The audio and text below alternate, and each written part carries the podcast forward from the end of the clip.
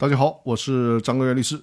今天我们来一起学习《九民纪要》的第一百零八条，也就是破产申请的不予受理和撤销的问题。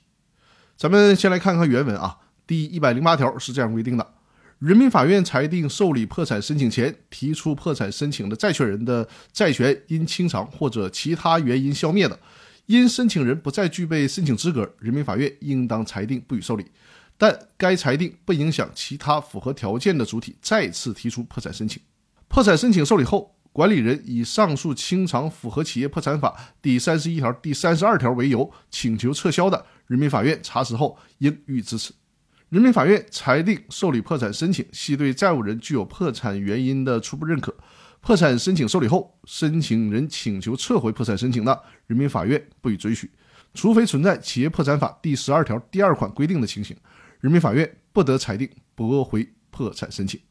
之前的音频当中，我也反复提到过，债权人申请债务人公司破产的条件是很明确的，就是债务人不能清偿到期债务。